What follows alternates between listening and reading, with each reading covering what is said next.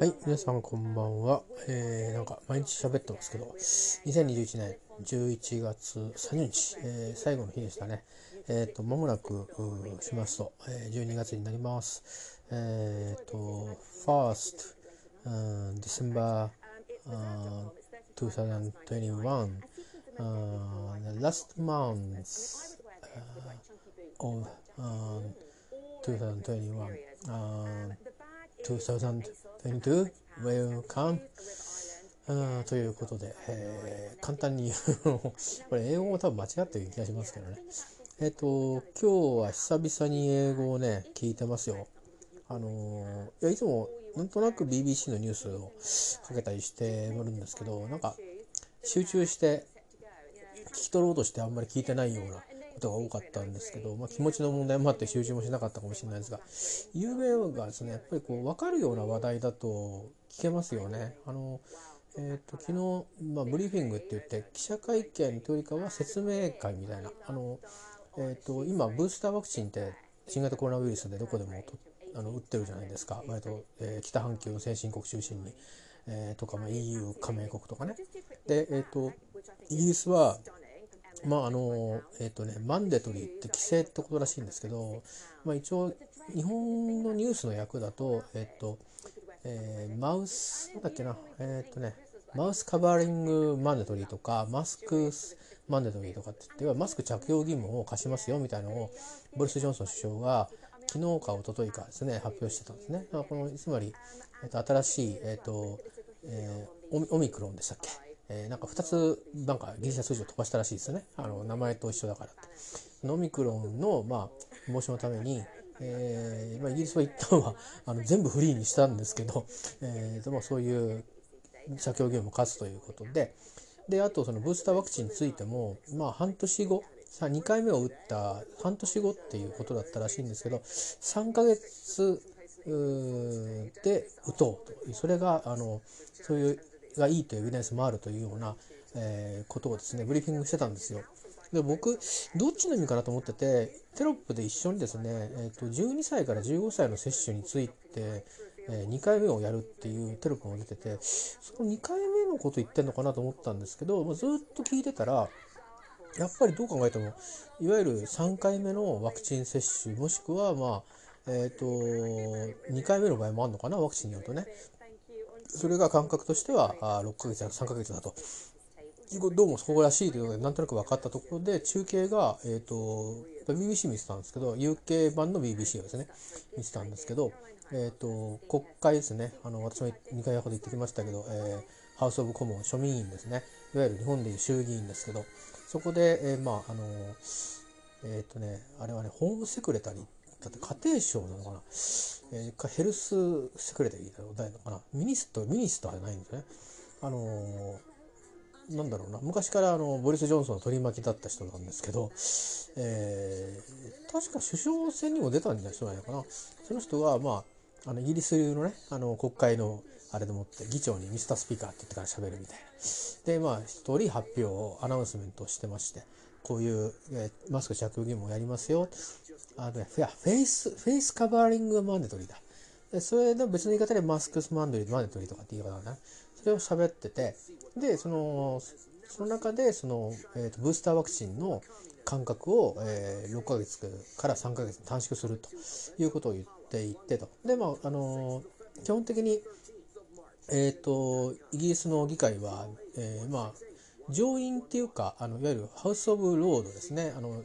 貴族院っていうのかな？はあのちょっと違うんですけど割と言いっぱなし系になるんだけど、えーと、庶民院は割と対立的にこうディベートになるので、まあ、一応アナウンスメントでも終わってから、まあ、反対側は労働党を主とする反対のサイドからですね、えー、まあと言うんですけど昨日は別に党首が喋ったわけじゃなくて多分担当のえー、その、まあ、シャシャドウキャビネットの多分担当の人が喋ったと思うんですね。労働党の影の内閣の。で、女性の方でしたけども、あのー、まあ、多分その、詳しくはちょっと英語も僕も聞き取れなかったんですけど、雰囲気としては、まあ、そのやる内容はいいんだけどと、そもそもいろいろ規制全部ぶっ飛ばしてしまって、えー、で、えー、そういうこととか、あとその、まあ、今いきなりこの、えー、マスクの除去やってるけども NHS の運営についてのいろんな政策をどうするんだみたいなことをなんか力強く突っ込んでましたね。で日本でもやっぱりあの新型コロナウイルスの、えーと、ことで国会であの閉会中審査みたいなのでやってた時期もありましたけど、まあ、なんていうか結局あの批判するのはどこのやっぱり議会でもやっぱりこのオポジットは、え批判はするんですけどこうしませんかとかこういう点はちゃんとどう見てるんですかみたいなその建設的批判みたいのがあのなされてる気配がやっぱりこう英語は完璧に聞き取れないけども分かるんですよねやり取りの間で。であと議論の仕方もなんたなんていうかなあのただそのやってますよって国民に対してのアピールじゃなくてあのこれちゃんと話さなくちゃっていうのをねやっぱ感じるんで見ててね。あのそもそも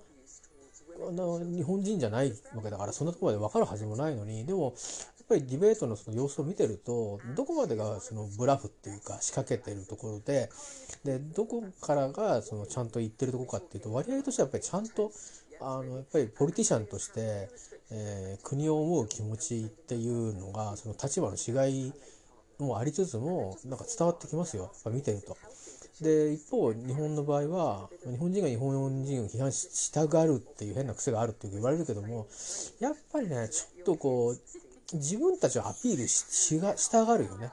でそれはまあ一つにはあの長らくその強大強力なっていうかあの与党が続くためにいろんなルールを変えて続いてきたっていう日本の政治風土の違いがあるからしょうがないんだけども野党が野党然としちゃうっていうのはしょうがないんですけどでもやっぱりこう、まあ、例えば大統領を出してる政党ねアメリカであれば民主党共和党とかっていう時に議会がねじれてたり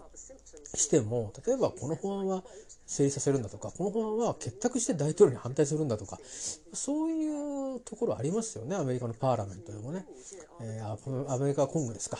えー、でイギリスのパーラメントって言いますけどね。どう違うのかな。ちょっとそれもまた今度調べておきますね。まあそんな感じで昨べは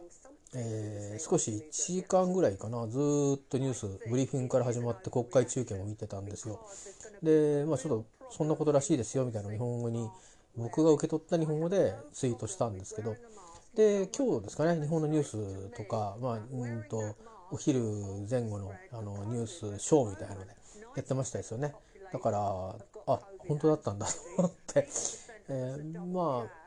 今は新型コロナウイルスのなんかその検知する場所がヨーロッパであることが多い、まあ、往来がねやっぱありますんでね。そのいろんな国との。別にアフリカだけとじゃないんですよ。あのやっぱり行くと分かるんですけど、うん、きっとアメリカも人種のルゾボって言うんですけどあのアメリカは割とこうどっかからやってきてそこに住んで何代か住んでるっていう人が多いんですよね。だからそういう意味で人種のるつぼなんですけどヨーロッパはね往来があるんですよ。もちろんそのカリブから来た人たちとかあの東欧の方からわっと来た人たちとかアフリカから来た人たち中東から来た人たちたくさんいらっしゃいます。インドから来た人たちとか。その、まあ、昔植民地もあったっていうことでヨーロッパ各国はねでそういうこともあるんですけどそのそういうつてがあるから人の流動性もあるんですよ。だからねそういうこともある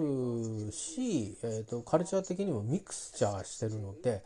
あのやっぱりこう往来がある分ね検知されるんですよね別にそのヨーロッパが震源になってるというよりかは人の移動がやっぱりそのヨーロッパ中心に結構あの盛んだっていうことを意味してるというふうに理解した方が正確じゃないかなと僕は実感としては思います。で、えーとまあ、そういうこともあってこのオミクロンっていうタイプの検出が件数がねあの世界地図にすると多いのは多分そういう理由ですね。で、ま、こっから先はもう何でしょうあの筒がついてないですからウイルスには。えー、ですから多分僕らもあのどういう方があの流行るかは別として、まあ、そのうちの一つにはなるんでしょうね。でどんな症状が出るかっていうのがまだあんまりよく分かってない話でどうもそのスパイクタンパク質スパイクタンパクでしたっけ？それのなんか形が随分な数、うん、違うとかっていうことらしくて。だからなんかもうそのいろんなところバシッとくっつけて防御しようっていうのにあの全部すり抜けちゃうんじゃないかっていうぐらい、えー、だから寄ってたかってとにかくあの止めにかかんないと抗体価が下がってくると多分あの防御する能力が落ちちゃうんじゃないかということらしいんですけどね。ただそのワクチンの役割っていうのは重症化を防ぐっていうのは本来なので、えー、それはつまりその結合子の問題ではなくてそのワクチンを捕まえられるかっていう問題ではなくてもう感染してしまった後、えー、まあそのどんどん増殖していく力を弱めるっていう能力については、えー、まああのゼロではない。少なくても効くのは効く効いてるのは多ければ多いほど、えー、重症化リスクを下げる力があるからだからブースターワクチンが議論されてるということでうつらないためにってことを言い出すと変異種ができた瞬間にどうも多くの変異種は強力にあのワクチンの性質が強くなるというよりかは感染しやすいとか、えー、あの叩きにくいとかねその排除しにくいとかどうそういう変異種が多いですよねだからあのそこは多分ワクチンだけじゃなく、うん、社会的なそのルールとか生活習慣みたいなもので、うん、防御していかないとやっぱ限界があるんだと思うんですよね。今分かってるものだけしか議論してないから誰も検知してないなんか新しいウイルスだってもしかしたら世界で伝播してる可能性もあのゼロではないわけですからねやっぱりだからあのそれは映らないに越したことはないんでそうあってほしいと思いますけどあの根本的にはこうやって未知のウイルスがどんどん出てくるんだということを考えるとうん風邪とか言うとちょっと軽々しく聞こえちゃうかもしれないけど風邪と同じように一体風邪って何だろうっていうのはよく分かんないけど手洗いうがい手洗いうがいってやってるようにだからちゃんとねあの夜更かししないで寝るんだよっていうそういう形でも当たり前に何かあの基本生活にこう組み込む部分とあじゃあちょっとインフルエンザのあのワクチン打ちに行こうとか熱出ちゃったらタミフルもらいに行こうとかっていう形にやっぱりしていかないといけないんですよね。あのー、だ今年は香港 A 型だと思ったけども、えなんとかの B 型が、あの流行ってるとかってちょっと株が外れましたけど皆さん注意してくださいみたいな感じで収まっていくようにするためにはもう少し、あのー、このウイルスは何ぞやと変異種が出てくる時にどんな変化してくるんだろうってことをスタディですねあのしていかないとあいけないんだなってことをふとしみじみ思いましたね。であとはまあイギリスの判断は早いなというのは、えー、思いましたね。早いからいいのかどうかちょっと僕も評価はしきれませんけど、まあ、今日本は8ヶ月と言っていてで自治体の判断で6ヶ月でブースターワクチン打ってもいいですよと言いながら、えー、お役人国の中央は8ヶ月で一応6ヶ月は今自治体がどうしてもと言うんだなってことでなんか例外規定みたいな言い方してますけど他方その 6ヶ月どころかもう3ヶ月で打つんだみたいなことを言ってる、ところもあるわけですよね。でイギリスだってあのアストラゼネカでは自前で作ってますけどモデルナもファイザーもおそらく打ってる方がいらっしゃるわけですから、えー、と別にその、まあ、有効性の点でねモデルナがアストラゼネカが少し弱いっていうことでなんか日本ではああとは心筋症になりやすい年齢帯があるってことで、えー、確かアストラゼネカはあの輸入はしたんだけどあの第三国にこう提供する方にもあったりしてましたよね。でありますけどイギリスもいろいろミックスしてるんで別にアストラゼネカだからあ3ヶ月だとかいうわけじゃないんですよ。ファイザーであったってモデルナであったって、えー、そうなんですね。で特に昨日あのうんとねえー、ブリーフィングしてる時はモデルナのワクチンのことがかなりあの言われてましたね。だからファイザーよりモデルナの方がイギリスを多く打ってる人はいるのかな、えー、まああの結構その接種率も進んでるというふうに、えー、その議会の方の中堅の時には、えー、まああの保守党側がねの、その大臣なのかな、うん、担当官というのか、えー強気で発言してましたけど、まあでも頭打ちになってるのは事実なんですよね。多分どこの国も。日本の場合は、うんなんだかんだ言って2回打ち終わった人が70%超えたので、えー、いわゆるその、えー、社会的免疫っていうんでしょうかね、えー、集団免疫か集団免疫を獲得したるだろうみたいな数値まで、えー、接種が進んだって遅れてる遅れてるって言ってた割にはものすごく、あのー、関わった人もそうだしあんだけケチョンケチョンに言われた、まあ、ていうか僕も言ったかもしれないけど、えー、菅政権の、まあ、賜物なんですよね。で今回うんあの与党側はえー、まあ多分新規と言ってるから一回往来がある人は入国できるっていうかあのなんか用事で出てった人は帰ってこれると思うんですけど新規入国海外の人は禁止ってことで、えー、一別っていうかちょっと聞きすると鎖国っていうことですよね。あの鎖国っていうとなんかちょっと治療院2週やると違うけどまあうんほぼほぼあの入国禁止するということなので。思い切ったことをしたと思いますよね。っていうか、ていうかこれ、これを最初にやってほしかったんですよね。あの、去年。うん、去年やってほしかったんですけど、えー、そうすれば、あのー、多分、かからないで済んだ人も結構いたんじゃないかなって僕は、あの、思っていたんで、なぜ、なぜ、全員入国禁止しないんだってことを、えー、ポッドキャストにも喋ってしまったような気がしますね。ちょっとまあ、あの、その当時そんな判断が日本人の誰かがそんな勇気を持ってできたかっていうとこんだけ世界中に流行ってみてあの被害も出てそれからなかなかしぶといぞこのワクチンのウイルスはということまで、えー、みんなが分かったんで、えー、日本がそういうことしても日本叩きなんか合わないですけど普通だったらそんなことしたらあのどういうことなんだってやっぱりクレームがつくかもしれないですけどね。だけど例えばアメリカは最近はまあワクチンを打ったりとかマスクする人もいたりとかしますけど、まあ、今でもそうですけどあのマスクをするなんてとんでもないとかワクチン打つなんてとんでもないどういうことなんだみたいな好きにさせろみたいな人たちもたくさんアメリカにはまだいるということですしそれは別にアメリカに限った話じゃなくてヨーロッパにだっているし日本にだって、えー、まだいるわけですよね。でそれはいいとか悪いとかって問題じゃなくて価値観の問題になってきちゃうからなかなか難しいんですけども、えー、まあ何て言うか、えーと、そんなような状況だったですからみんながこう試行錯誤してたので中にはやっぱり打った方がいいんだなって考えが変わった人もいるし相変わらずなんかわかんないけどみんな打つっていうから打っとくわっていう人もいるしということがあるんで割と今は強気の対策をドーンと打ち出す日本が打ち出しても日本人は別に、うん、あのちゃんとやったらいいじゃないと。そんなもう飲食店のねあのこれはダメだあれダメだっていうよりも入ってくるとこ閉めればいいじゃないかっていうところについて誰も多くの人は反対多分しないと思うんですよね。ただまあ私が思うにその対策としてはいいと思うし検疫多分人数が多くなったら相当辛いですからあのどうかないつまで追いつくかなっていうのは心配ですけど他方でねやっぱりそのまあ貨物じゃなくて旅客をまあ扱う運送業つまり飛行機ですよね旅客国外業界まあリストラも進んだりとかいうのね全日空含めやってますけどあの立ち直りのところへの影響っていうのをすごく心配していて、まあ、今回その今回っていうか数ヶ月前に少しいろんな制限が緩和で日本にされた時に、まあ、お店を開くにもバイトさんバイトさんがみんな手放したというかいないとか、えー、いろんなそういう立ち上がりの問題っていうのがやっぱあると。それでまあ人が集まればなんとかなるっていう業界はまだいいんですけどあの航空業界ってあのまあこれ多分自動車業界もそうだと思うんですけど専門文化してるんですよね。例えばパイロットの人が地上職ができるかってできそうですけどできないんですよやっぱり。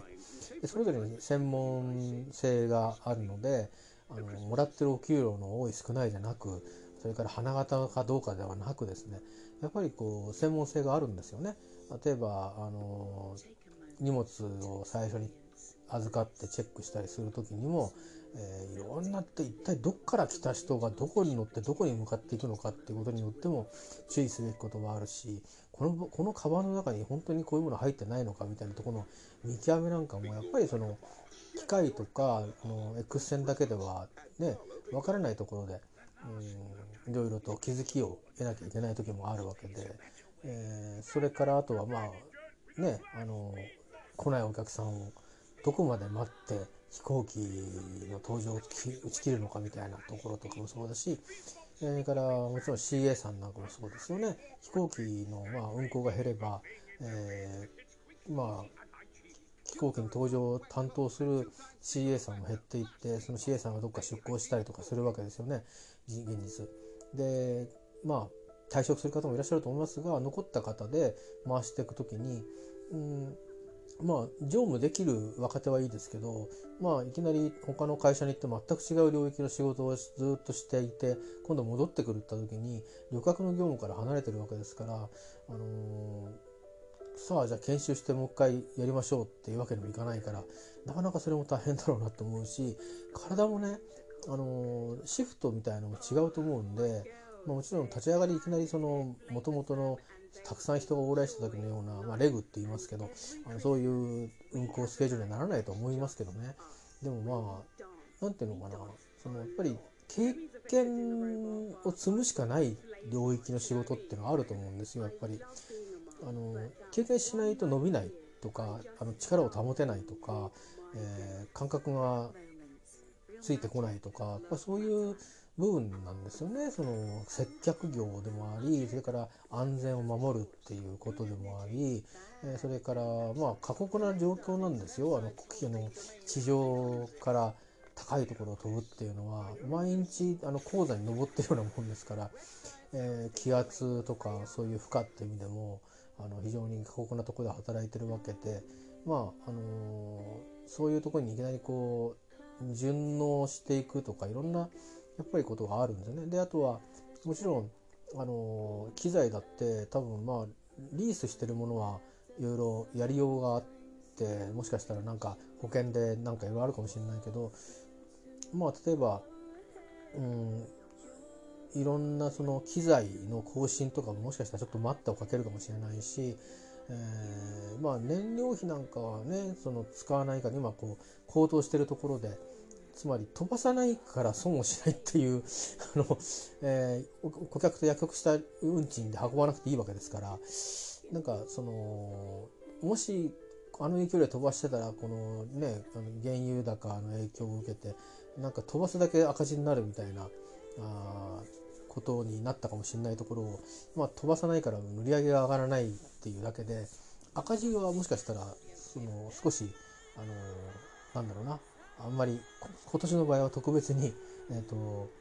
特別な要因でですねあの運行しないことによる損みたいなものが運行してたら発生する損が少しあの補ってくれてまあ見かけの何て言うかな損得は少しあのまあまあ結果良かったんじゃないかとなるかもしれませんけどね、まあ、でもやっぱり、あのそういうふうにして入ってこないようにするってことはそんだけ日本の航空会社だけじゃなく、まあ、人の往来を止めることですから、あの一応ウイルスの伝播というのから守るっていう意味では、えー、僕も賛成するんですけどまあその裏でね経験値がこう上がっていかないっていうその、まあ、これ日本社会全体の問題だし世界的な問題なのかもしれないですけど、職から離れてしまうって経験値を失われてしまう。で立ち上がろうとした時にあのなんていうかそのもともと離れなきゃいけなかった人が戻ってきてまた経験値を蓄えて現場に戻れるのかっていうところがそこもなんか保証もされてないしはっきりもしてないしって中でまあそれから新しく社会に出てくる人もいるっていうこともあるしすごくこう雇用環境もちょっとあのアンシュアーな感じにねあのなりますよね不安定な感じになってその辺がちょっとこう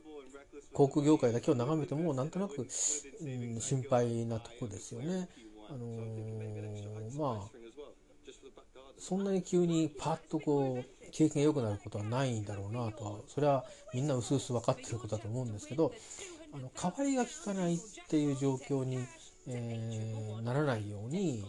あの少しそのやっぱり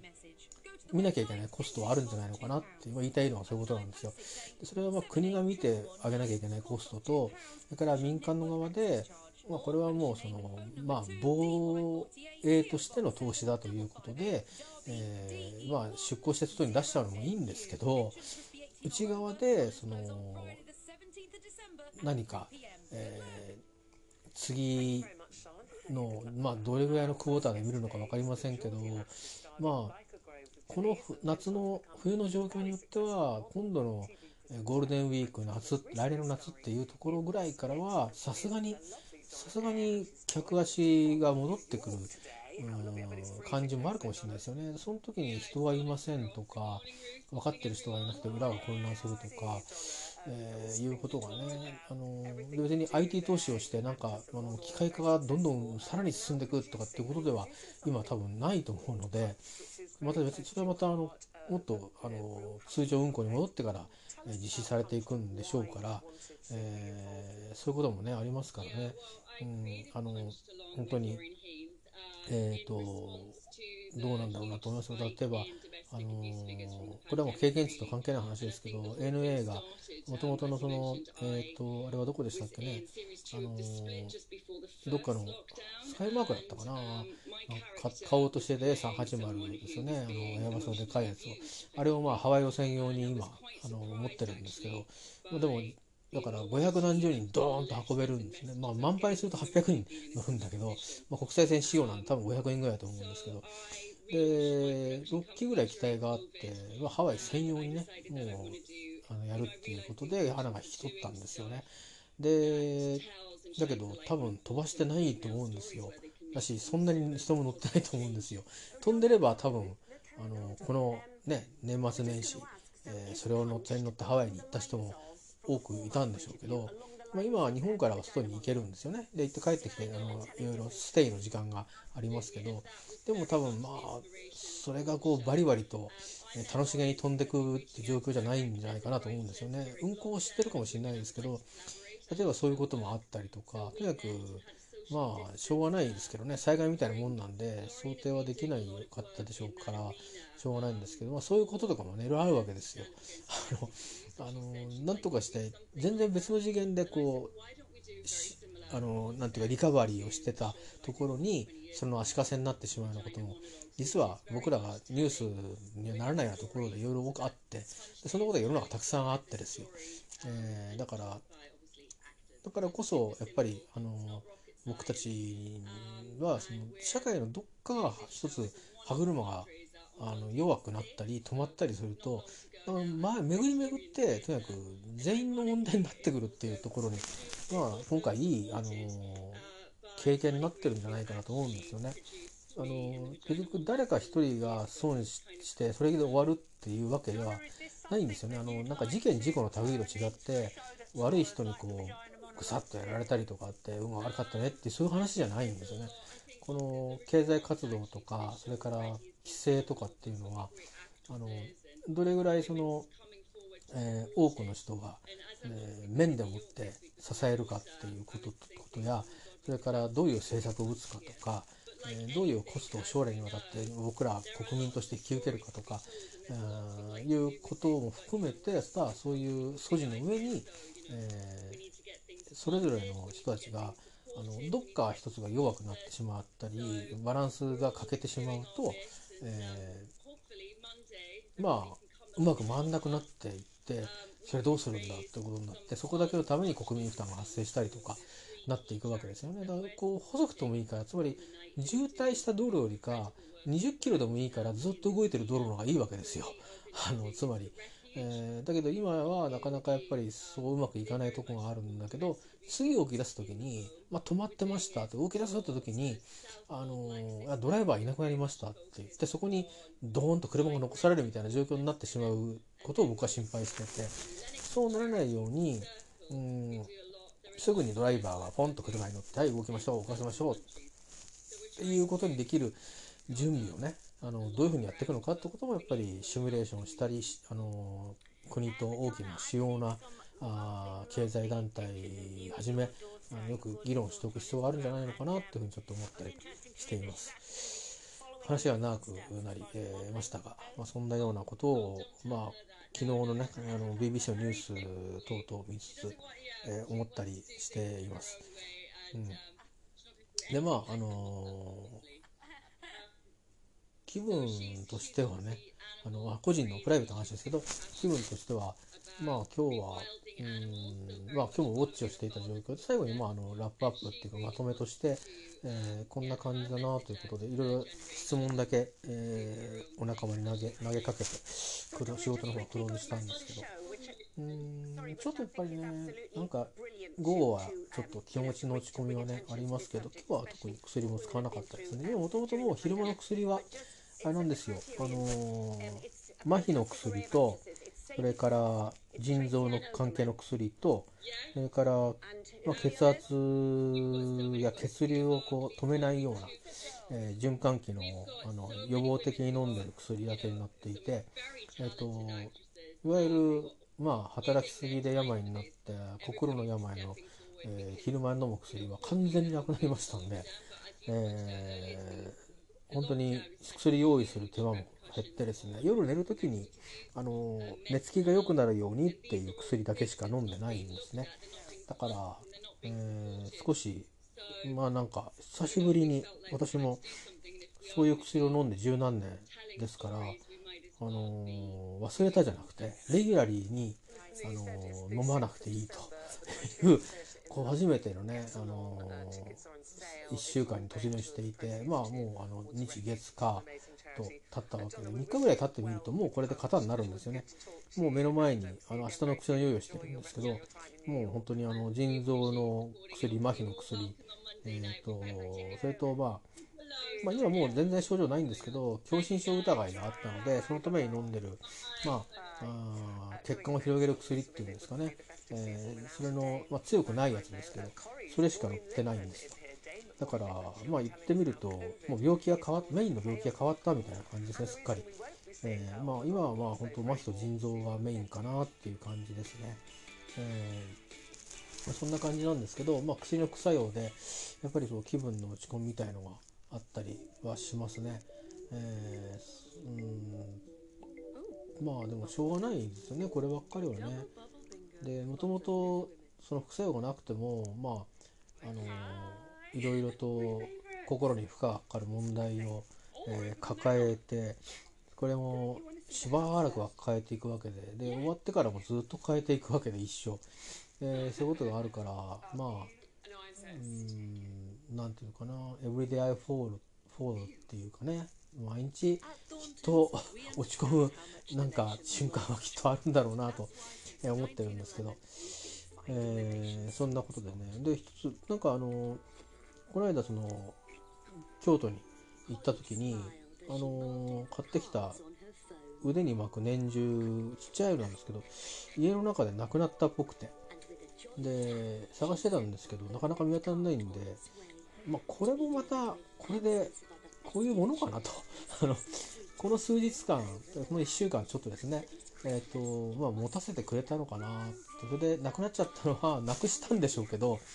えー、でどっか置いたの忘れちゃってるのかもしれないし間違って廃棄しちゃったのかもしれないし分かんないんですがでもまあとにかくこの1週間助けてくれたんだろうなとまあ不意に買いましたからねだからそういった感謝して一旦クローズしとこうかと。もし出てきたらまたね、お世話になればいいかなということで。えー、でもなんとなくちょっと心弱いので、あの、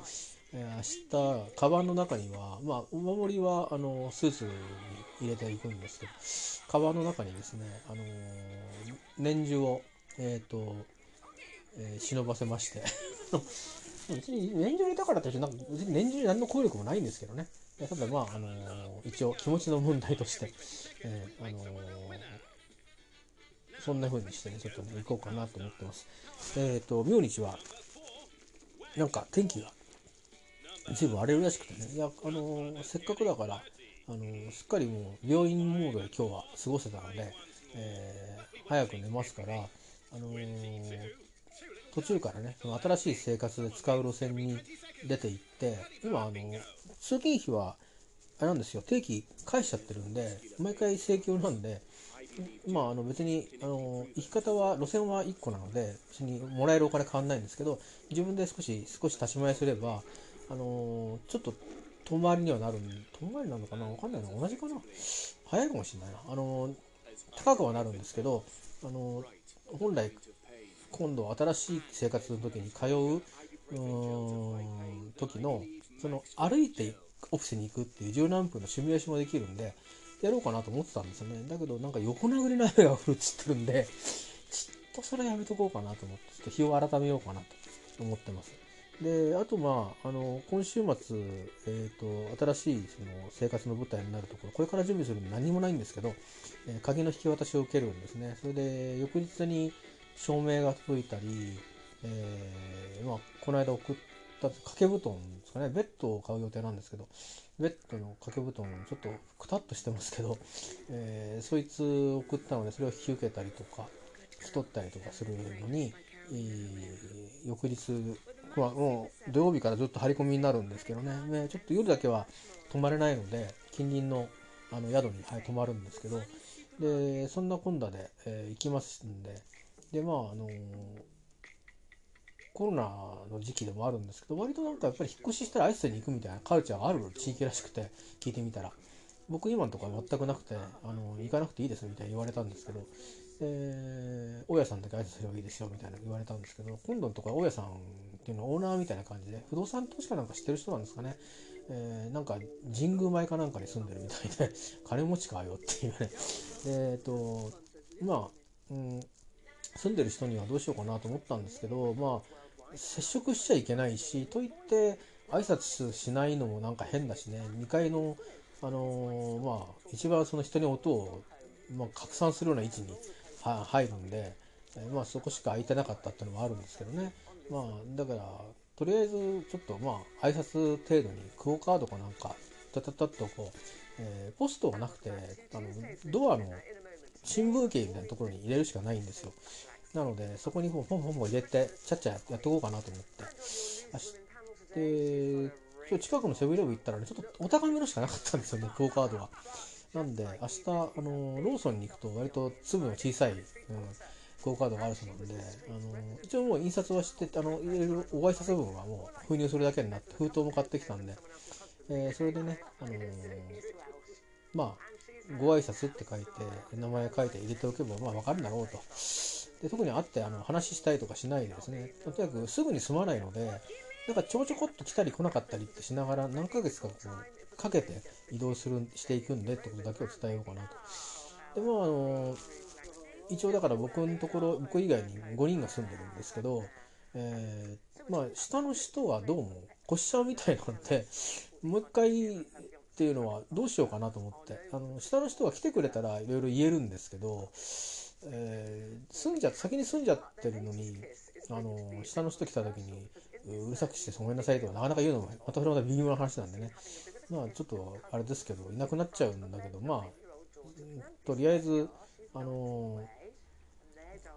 配んないのも変だしねだから一応まあ僕以外、えー、5件にそういうことをしようかなとそのこの今週末はしようかなと思って、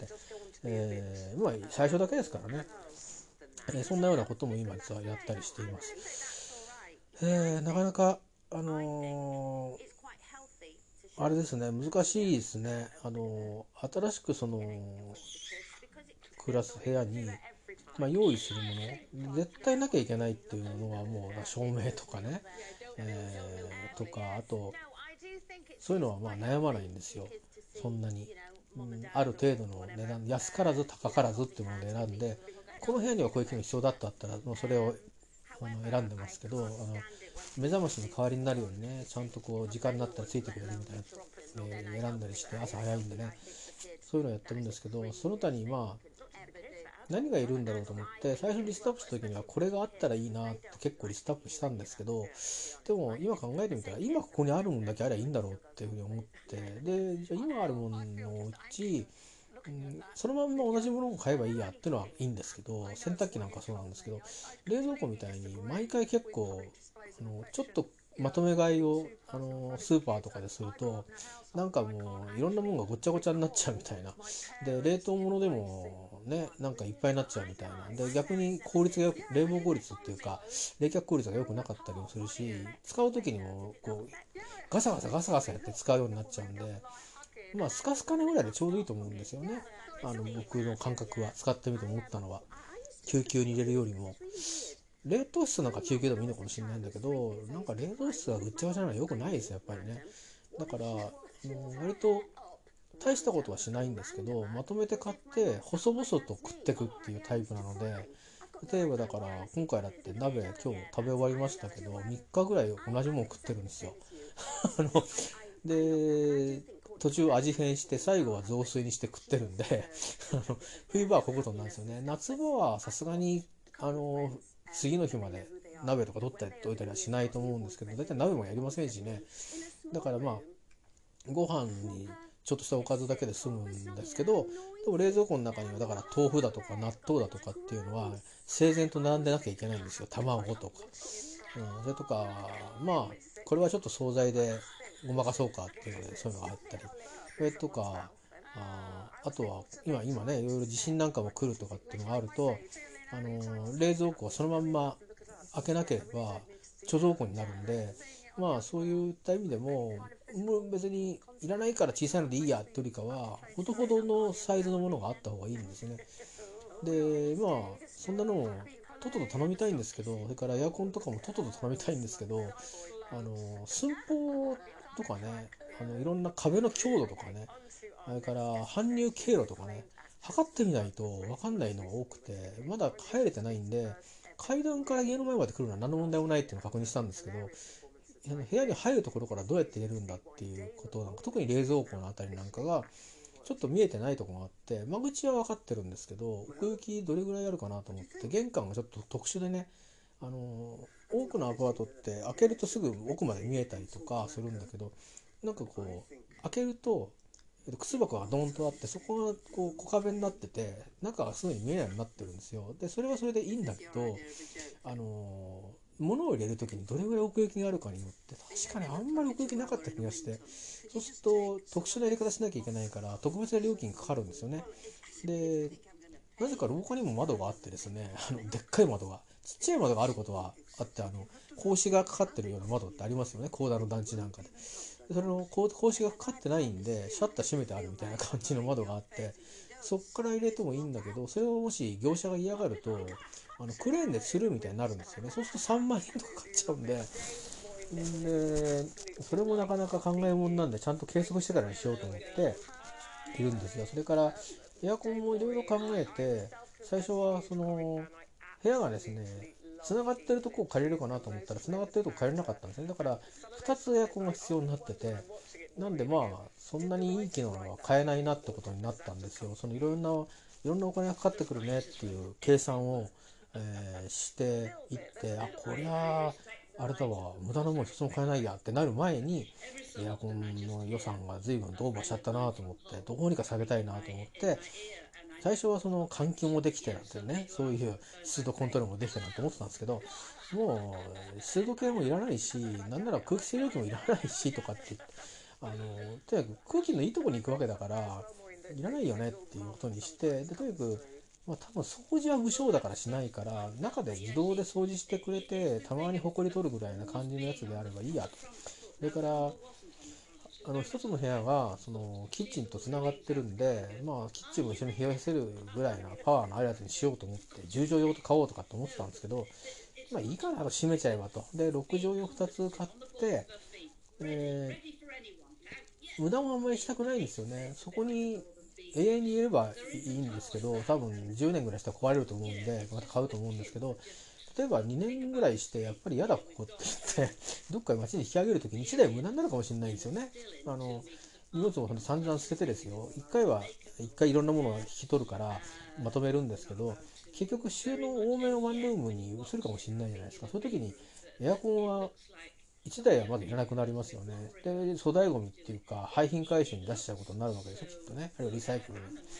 で、まあ、行こうと思ったワンルームになったら、多分、街に戻ってきたら、もうエアコンついてると思うんですよ。で、そうすると、できるだけ、その、あんまりお金かけたところで、下手したら、使うだけ使って捨てるだけになるかもしれないから、もう6畳でいいやと。で、キッチンの方は、多分、冬は寒い、夏は暑いってなった時に、まあ、冬は、あの今度はガスが使えるんで火を使えば少し温まるしで夏はまあなんとなれば扇風機買うかとかそれから冷風機みたいなのもありますよね。でそういう耐えられなかったらそういうのでやるかとかあとはまあ開けて6畳でね結構電気代が無駄になるとか負荷がかかるとか言われてますけどまああの2台はさすがに一緒に動かないんでアンペア数の問題で。こう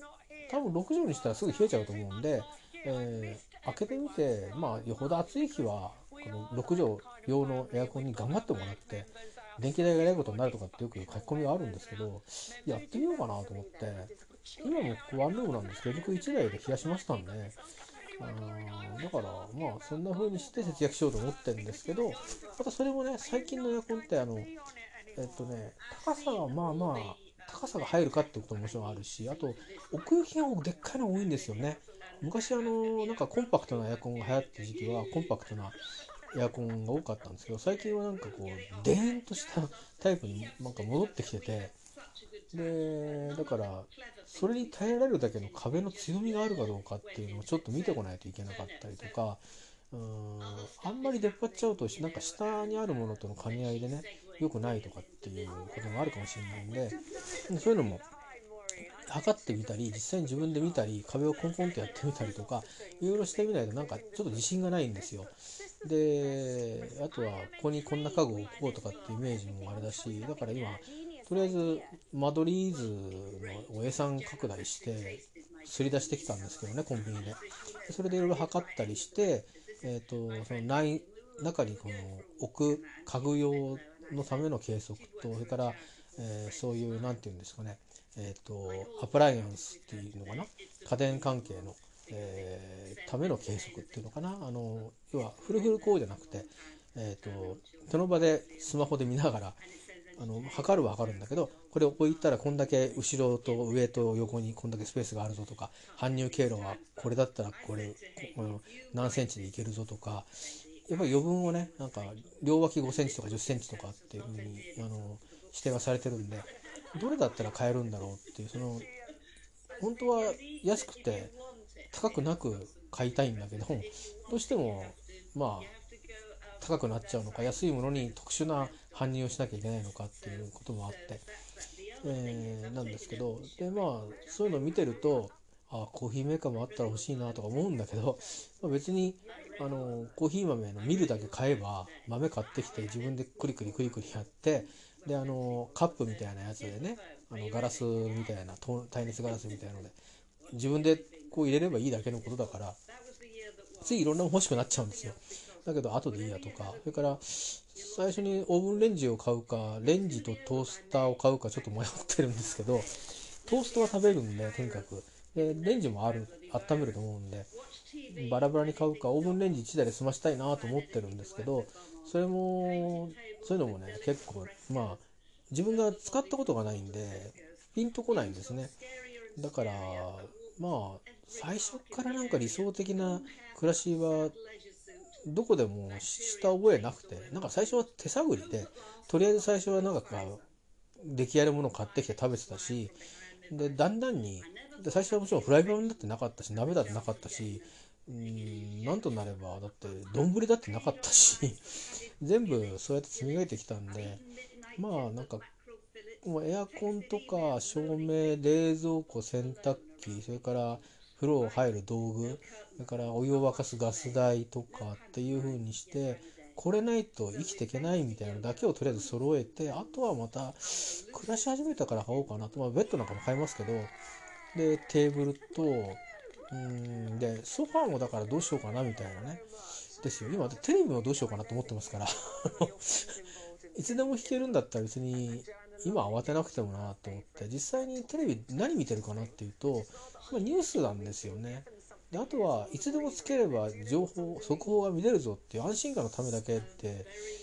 今も実際に流して見てるのは海外のテレビ局だしこれは有料で2000ちょっとぐらい払ってるんですけど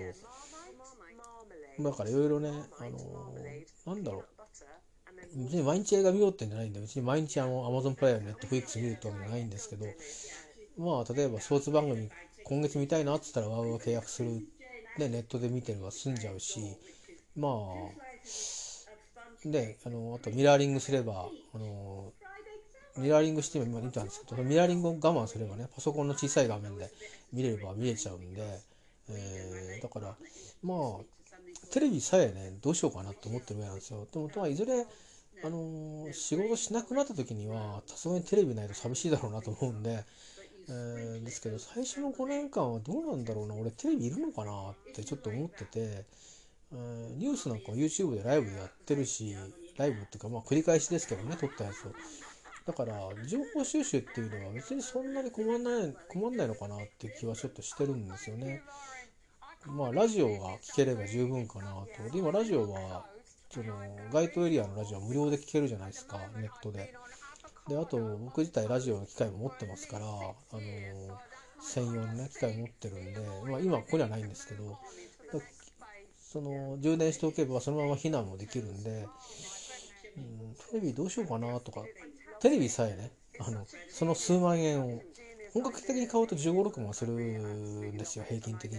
だけどまあ中国のメーカーとかあとは国内の安いラインを買えばまあ10万切ってくるんですよね。ものによっては6万円台のものもあるんですけどうんでまあ結局 NHK は捕まっちゃうと思うんで あのあのー、まあねで結局あのー、入ってる回線がえーと、どっちにしてもケーブルだったりすると、あの、最低限とにかく、あの、ね、地上波の契約はするでしょうし、うん、で衛星見れるんですよねって言われたらあのコールさえしてに捕まるとそういうことになっちゃうと思うんで。今僕のテレビは衛星が見れないんですよね。だから衛星払ってないんですけど、えー、ちょっと僕の場合は特殊ですからね。あの今単身赴任契約みたいな感じで、まあ、これ正規のやり方なんですけどなってるんですけどえーと、一旦戻る形になるのでこう支払うのでそれ解約した後にあの元の宅の名義人は僕から次の人に変わってで僕は新しくニューの契約をすることになるんですよね。でだけど行った先にテレビつなげるかっていうとどうしようかなと思ってあのそんなに変わんないんですよね。あの1年で見ると1年で払って払うって契約にすると地上波も衛星もそんなに変わんないんですよ数本当に数千円しか変わんなくてだからかかるものはかかるんですけど変わんないんですよねだけどそれが惜しいとは思わないんですけど情報的にはあのすごく役立つ情報多いんでいいんですけどまああんまり見ないんだったら別に払う必要もないしだだテレビも買う必要もないしと。それからテレビを見るってことはテレビ代金を払うんですね。ケーブルテレビになるんでアンテナが立ってるっていう物件じゃないのとアンテナが立ってると危ないエリアっていうかな。台風来ると結構あの場合によったら影響が出る地域なんでだから、うん、そういうこといろいろ考えるとランニング費用もかかるしテレビはいいかなみたいなネットだけなんとか弾けりゃいいかなみたいな感じで考えてるんですけどまあそれは、えー、今あの弾こうと思ってるメガキャリアの回線が引けたらネット引けたからもうあとはいいやネットでってなるかもしれないかなと思ってテレビもね今ちょっと最初にこれ買おうっていうのはちょっと考えるのやめとこうと思ってるんですよ。えー、そのメガキャリアが引けないってなったらテレビ系 CATV 系の回線でネットも使うみたいにするんでそしたらテレビ最初から用意しちゃおうかなと思ってるんですけど、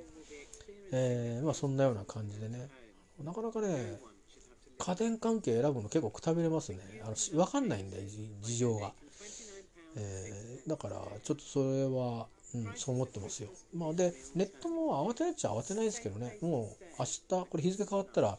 私の会私はあの毎月60ギガフリーで使えるんでフリーっていうかお金払う払うんですけど使わないと繰り越しもしてできないっていうぐらいに使えなんでつまり1日2ギガは使えるわけですよね。だから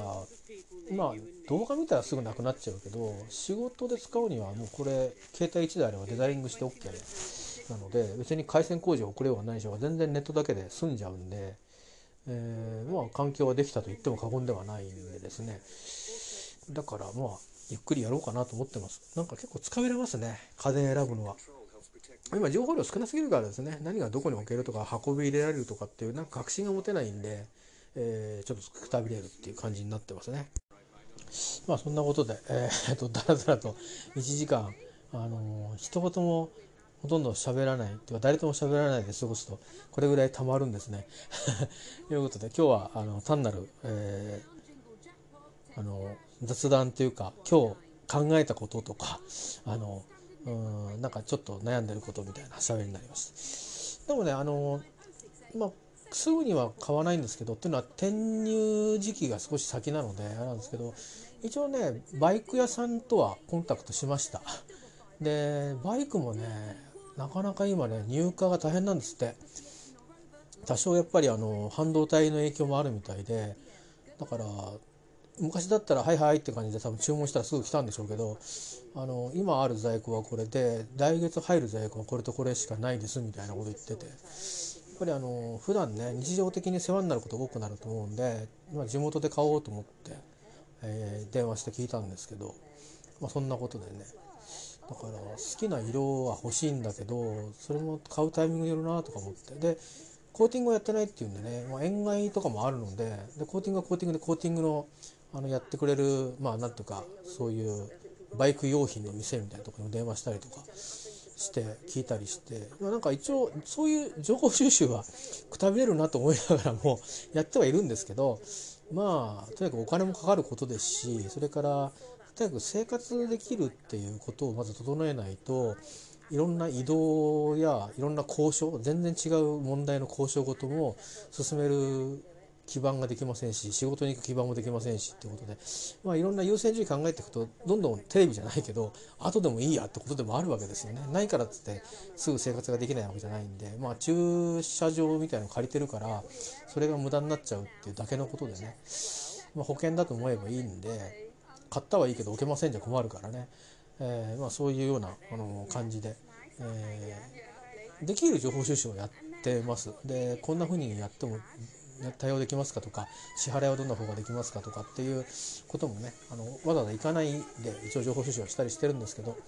まあなかなかあの最初はねこんな時期が続くんですよ。後になってみるとどうでもいいことで今暮らしてるとこもそうで、えー、型が決まってしまえばそんなことよりも大事なことがたくさんあるわけですからね。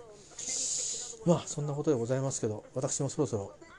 えー、お休みしたいと思います。明日は、えー、通勤なんでねで天気悪いっていうんでゆっくり出ていかないといけないかなと思ってます。駅までひどかったらちょっとね車使っちゃうかもしれないですけどあのー、吹きさらしなんでなんか影になるものがあればいいんですけどね。本当に本当にまっすぐなんでで風がピュッと抜けるような感じのとこなんでね、え、まあ、高台だっていうことはあるんでしょうねきっとね。まあそういうことで、えー、そろそろ寝たいと思います。まあお付き合いいただいてありがとうございました。これは全部聞いた人は多分いないと思いますが、えー、私は441回目のポッドキャストでした。えー、では、えー、皆さんにとってもいい日が来ますように。では。